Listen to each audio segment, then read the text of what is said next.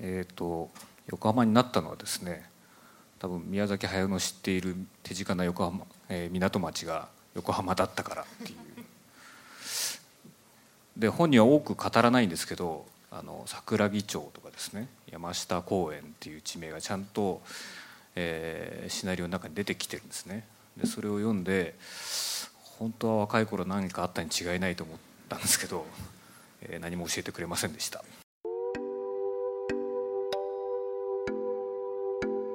え？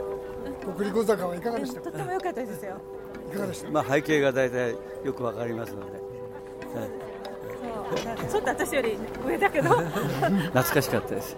もう感激しました。もう本当に私みたいな年代あの非常に懐かしい。あの恥ずかしいですけれども涙が出ました。宮崎五郎監督の映画「国立小坂」からは確かに懐かしい時代を描いた映画です。でもそれはただ懐かしいだけの映画なんでしょうか？なんか懐かしい部分とあとちょっと現代的な内容とかこうなんていうんだろう重なった感じがして私たちの世代でも楽しめました。一つ不思議なことがあります。私は残念ながら国立小坂の描いた時代1963年には影も形もありませんでした。でもなんだか懐かしかったんです。面白かったです面白かった。泣けました。知らないことが懐かしいってどういうことなんでしょう？そうですね。やっぱりこの時代に生きてる人の一生懸命さ一生懸命さというか勢いというかうん誠実で正直で素直な人たちがたくさん出てくるのでなんかそういう人たちの心にすごく見ていて心動かされるみたいな。うん。なんかこううん。一人一人が生き生きとしていてあ私もこの時代に生まれたかったななんて思う思いましたね。そんな映画「国立小坂」からの不思議な謎を探るためにある対談の収録にお邪魔しました。今日よそ行きですね。今日は一応あの一応ね普段普段と違ってすみませんいつも、えー、このシャツで。iPad を iPad で。それであ先に、はい、坂本九さんの最初の日活映画っていうのが鈴木清純さんのね「すべては狂ってる」っていうね。ほら。悪かった頃の Q ちゃんパラキンの。日本やアジアの懐かしい時代の映画やドラマを放送する CS の映画チャンネル「猫」で収録された番組。これはあの鈴木清純監督が、まあ、いわゆるカルトになる前あのいわゆる商業監督として撮ったカルト評論家の佐藤さん どうも今日はよろしくお願いいたします。8月1日からチャンネル猫でオンエアされていくスペシャルプログラム国立講坂から日活青春映画というタイトル、国立小坂からと日活青春映画。全く多分あのご覧になったりお聞きになったりする方はイメージがつながらないと思うんですけどこれは今日のテーマはねあそっか。あのジブリと日活と昭和の映画や音楽人間を愛する評論家佐藤俊明さんと鈴木さんとの対談です日活命なんですね。いや日活大好きですね。こう日活映画には人生のすべてがある。人生には日活映画をというぐらいの感じです。これ理由を聞き出すと1時間終わっちゃうんですね。まああのおいおいこの話をしている はいわかりました。出てくる、はい。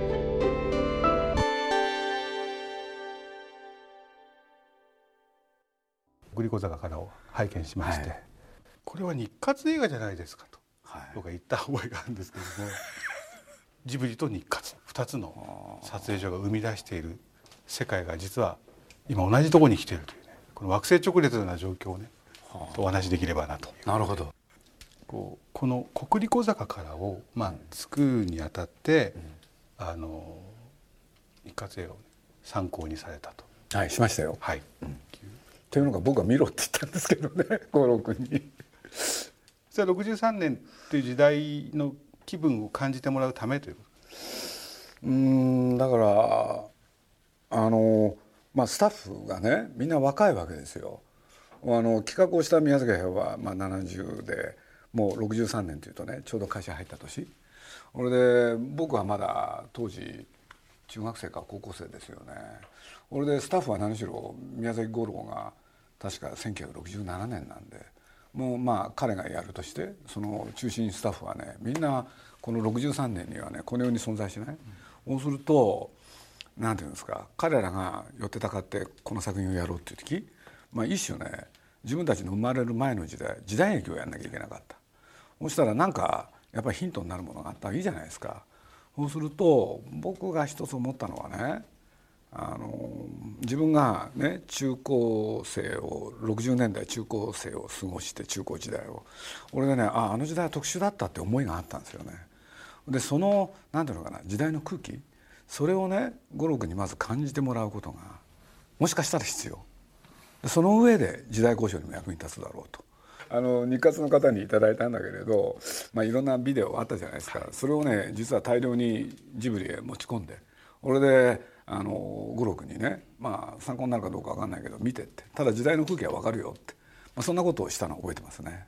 はい、それは僕は個人的にはとても嬉しいことで日活青春映画が日本はおろか世界にあらゆる世代に伝わっていくのかなっていう。あ読み蘇る可能性があるってことですね。いやだってねまあ僕も実は何ていうのかな今62歳なんですけどね。今振り返るとねやっぱり60年代って本当特殊だった？で僕いまだにね本当によく覚えてるんですけどねあの世の中にね明るい未来がある？俺で未来ってのは明るいんだってことをね理屈じゃなくみんなが思ってた時代でこの映画この国立をやっていく時にね、まあ、何しろ60年代が舞台だっていうことでほんの少しですけれどあの60年代っていうのはちょっと勉強してみたんですよ。ものの本読んだりして。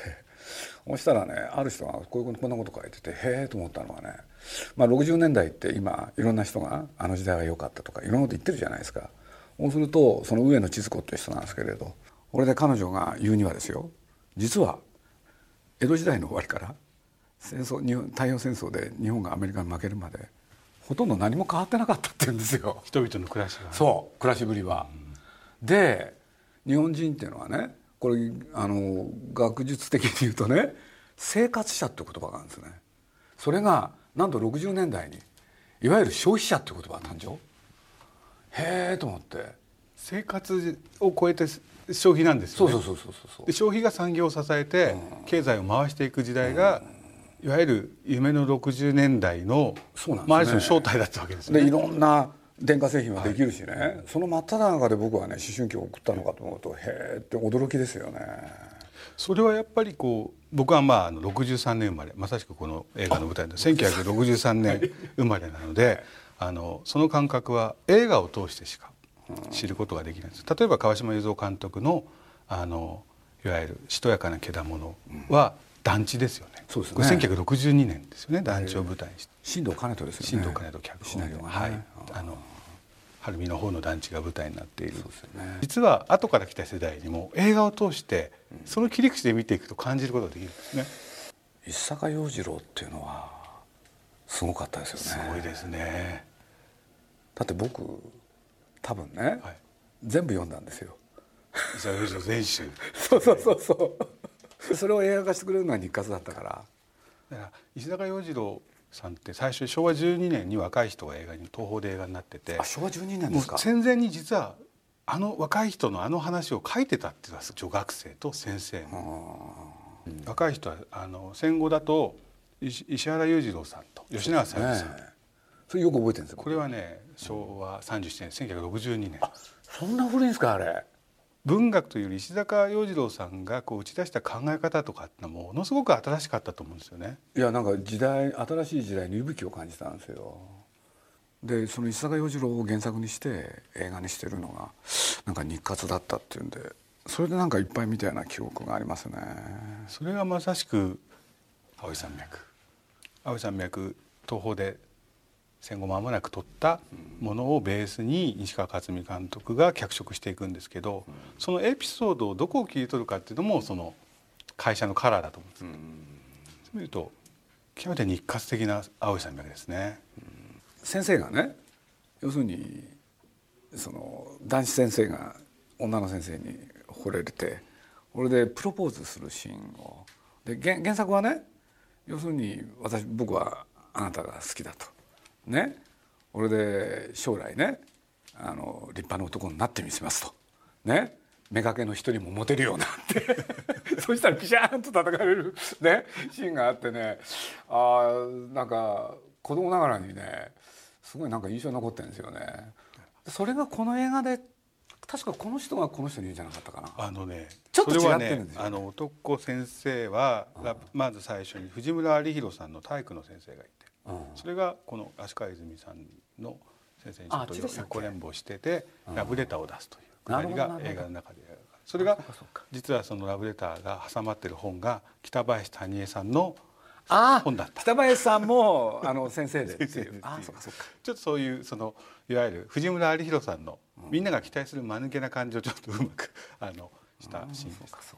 ただこの中で言うとその沼田光位ですね学校の先生というか光位さんなんですよね。これモテましたよね確か。あの新谷秀明さん役やってますねいい役ですよ。であの足利泉さんが先生で、まあその騒動を通しながら二人が相思相愛になっていくと。僕この人好きだったんですよ。足利さんは素敵ですね。ねえ。素晴らしいですね。これで関係ないですけど確か足川さんってご自宅が宮崎駿がね、はい。ねあの通ってた高校の真ん前に家があったらしいんですよ。うわー素晴らしい。でまあねみんなで彼女の映画見てて「ここが足川泉の家だ」っつってなんか騒いでた？っていう話をね本人から聞いたことがあってこれで僕はこれねあの勝手な想像ですよ宮崎駿が描くヒロインベースは彼女じゃないかな 思ってるんですかりわかるような気がします。し今すふっと考えるとそうですね。あのお姉さんでちょっと我慢するってとこ我慢我慢する。その我慢する感じも含めて大人を感じさせてくれるわけですよね。そうお姉さん。今日今日のテーマにちょっと関係ないんですけどね。あの木之内みどりでしたっけ、はい。好きなんですか？大好き。で野球教の歌って出たでしょ？ありましたね。あれも日活ですよね。日活ですで僕あの子が出てきてね、い、ろいろやってる時にね面影を見たんですよ。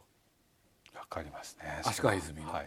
で木之内であのみどりがあのなんとかっていうテレビシリーズに出てたんですよ。刑事件変わる。そう、はい。でその犬の名前がカールでしょ？カールです。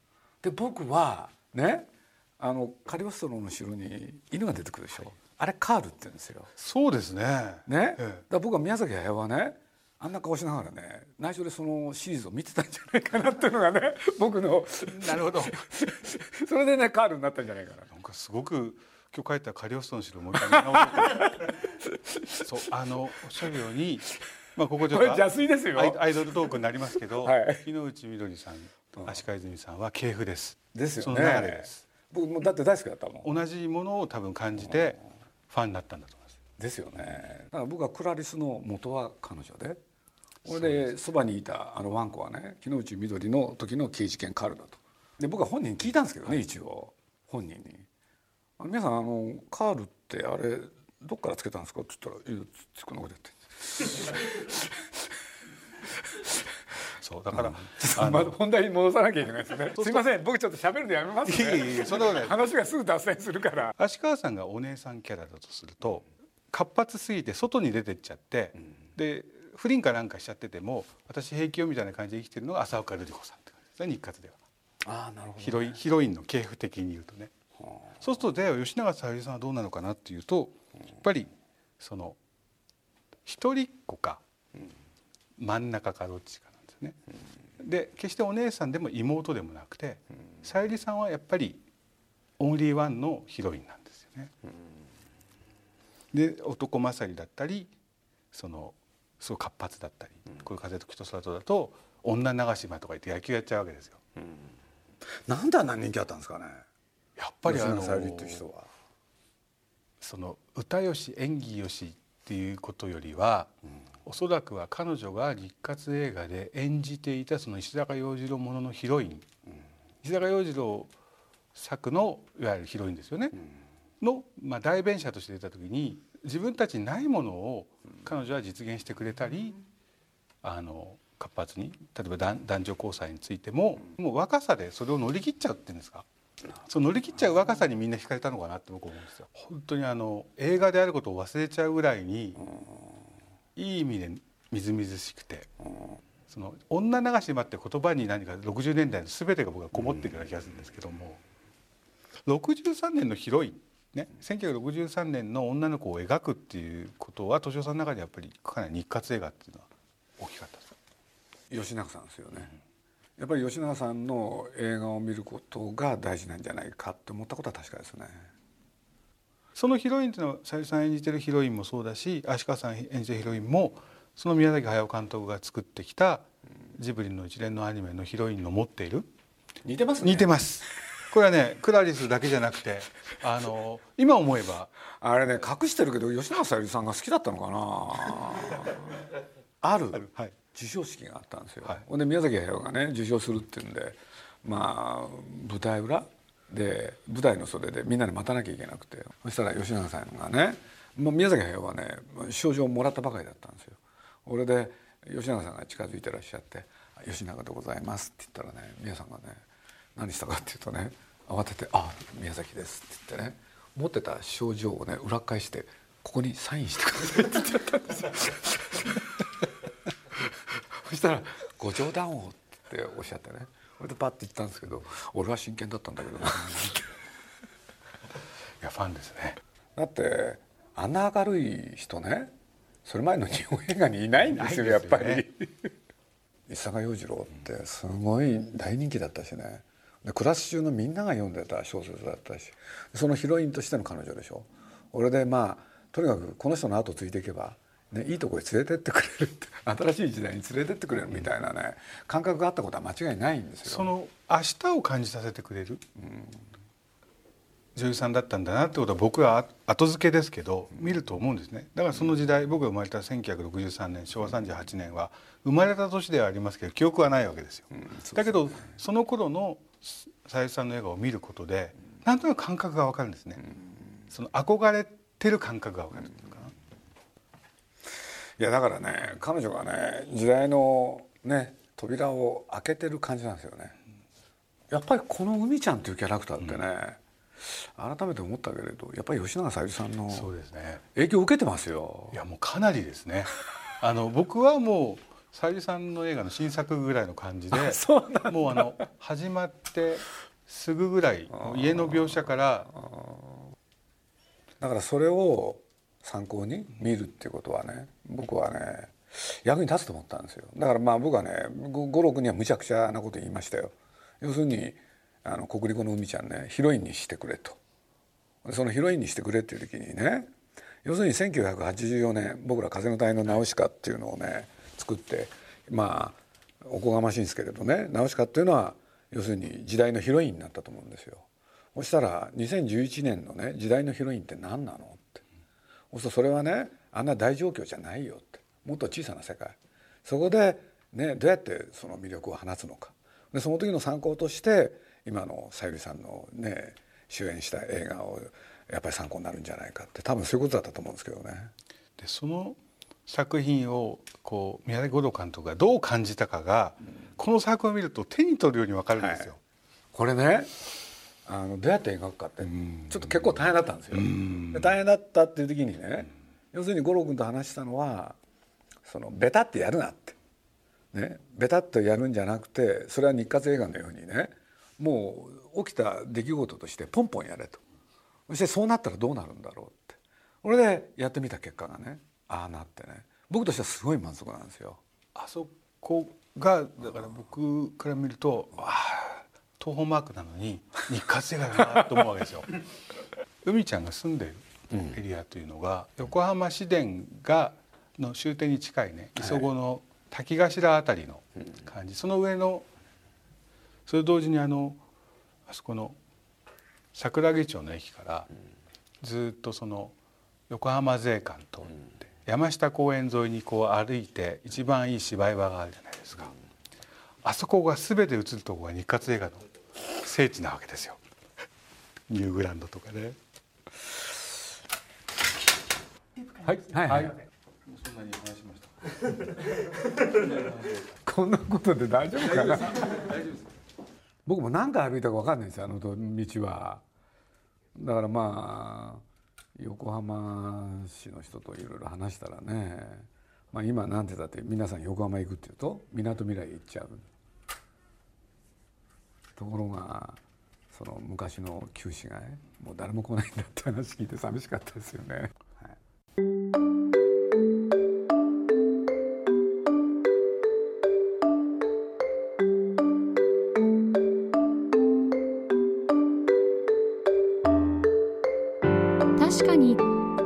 坂からは過ぎ去った時代をリスペクトする映画です。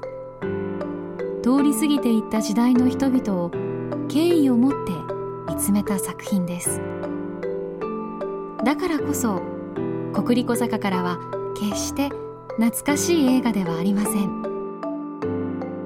鈴木さんとの対談の後佐藤俊明さんはこんな言葉をつぶやきました。